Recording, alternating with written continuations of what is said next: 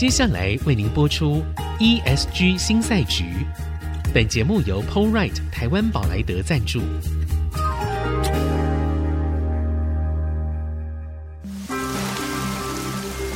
这是企业永续的世纪挑战。这是绿色浪潮下的供应链课题。再造优势前瞻的产业竞争力。欢迎加入 ESG 新赛局。掌握先机，创造新局。欢迎来到 ESG 新赛局，我是节目主持人、人工智慧科技基金会执行长温怡玲。今天在我们现场来宾依旧是卧龙智慧环境总经理谢文斌。好，文斌好。嗨，主持人还有各位听众，大家好，好，我是卧龙智慧环境的谢文斌。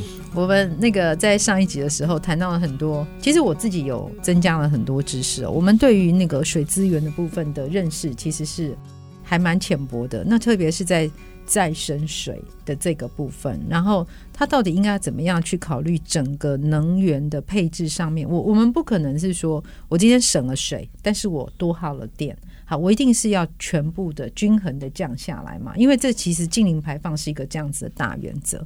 好，那我们来看啊，卧龙智慧呢，它是一家新创，然后在二零二一年的时候才正式创立。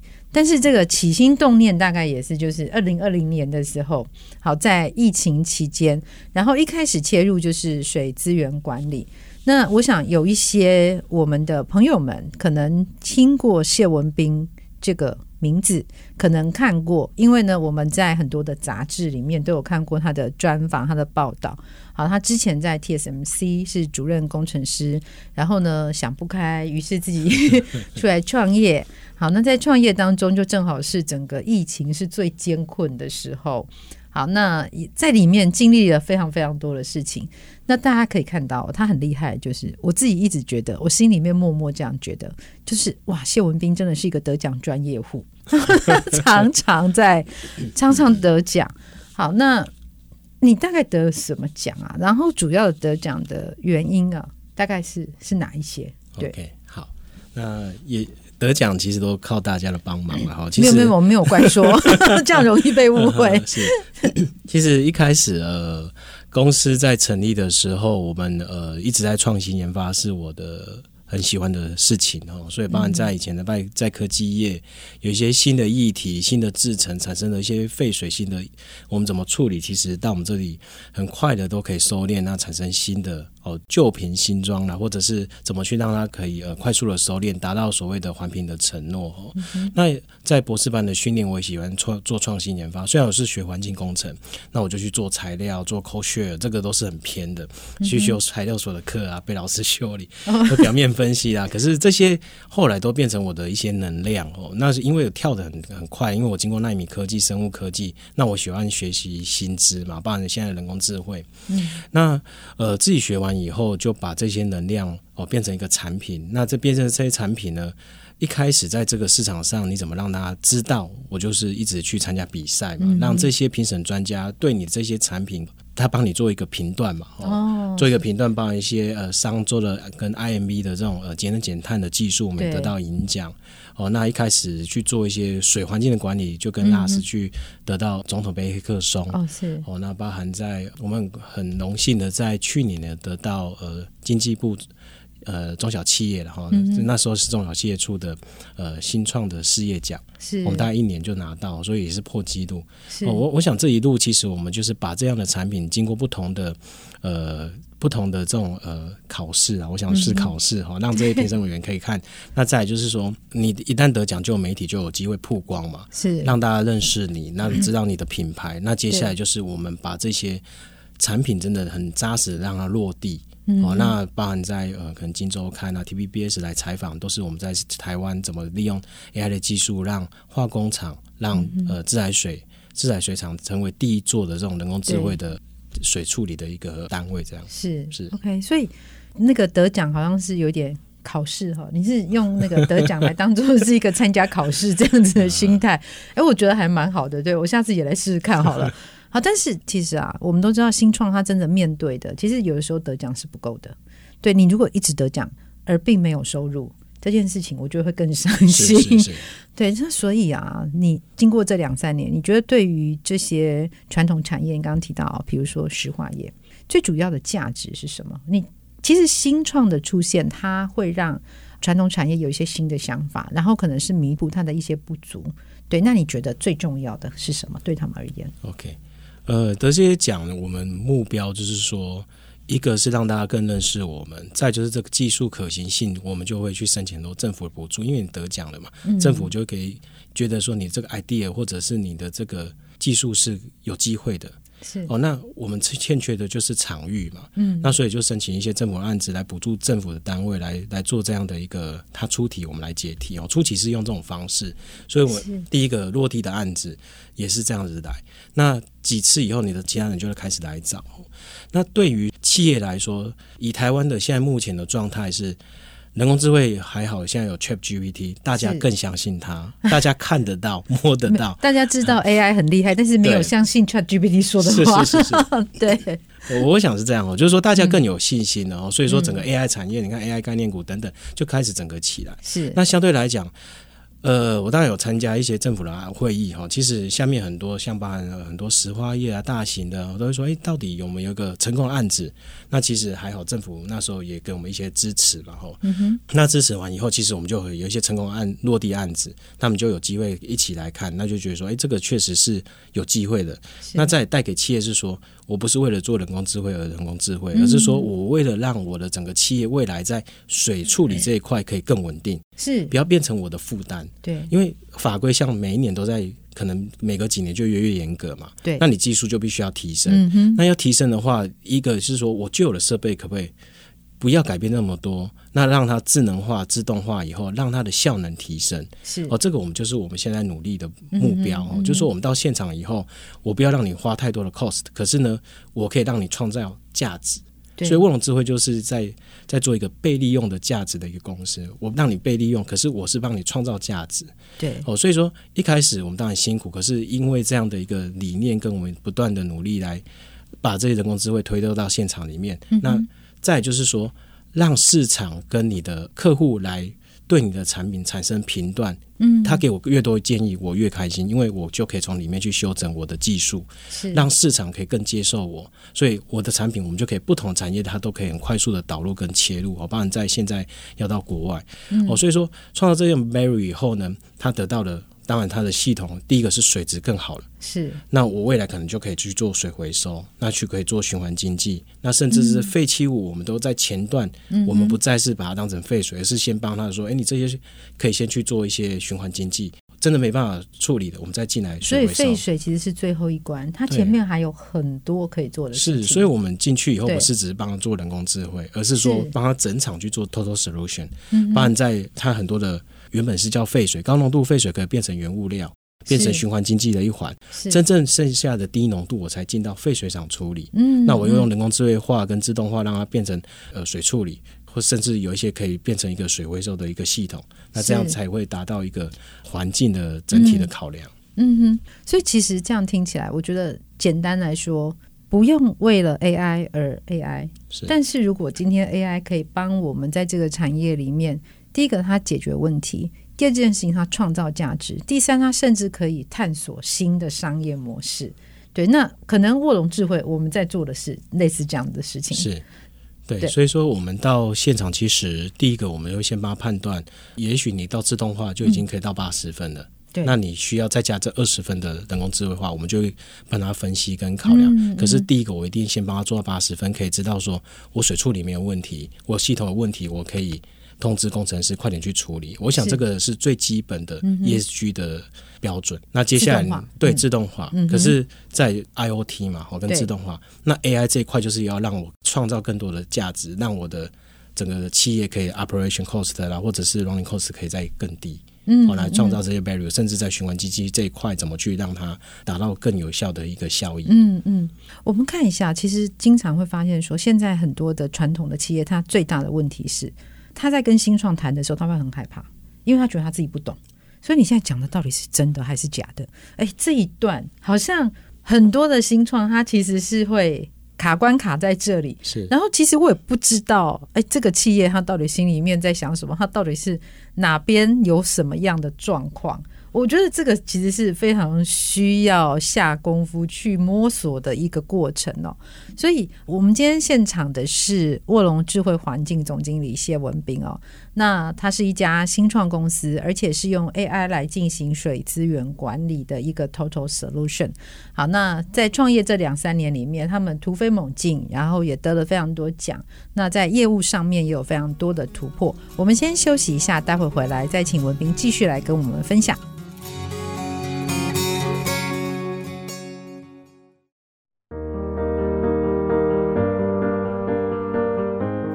回到 ESG 新赛局，我是温怡玲。今天在我们现场的来宾是卧龙智慧环境总经理谢文斌。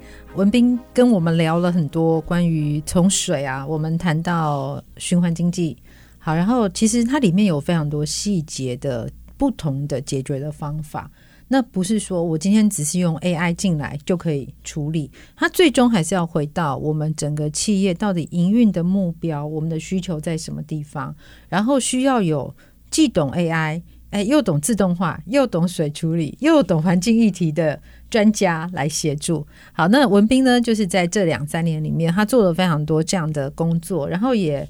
获得业界很大的肯定哦，所以目前呢，已经准备要往国外发展。这个国外真的讲得非常空泛，我们讲具体一点，其实是预备要往新加坡，因为新加坡那边也有这样的需求。那想请问文斌，就是说你再看呢，我们就是讲新加坡的企业跟台湾企业对于整个水资源的处理上面，他们有哪一些不同点？OK。好，我我想新加坡，呃，其实我们是往东南亚哈，那这个呃，尤其是新创，你要跨出这一步，其实要做一个很审慎的评估哦。嗯，那当然，你到不同的国家，它的文化。做事的方法跟它的市场面，那你的后援够不够？所以还有资金这一块，其实都要通通的去做一些考量。嗯、那要不要跨出这一步？其实我们也是讨论的非常非常久哈。那当然有这个机会，我们在国内把这些产品已经经过不同的产业去做历练完以后，那它也是比较属于成熟的产品。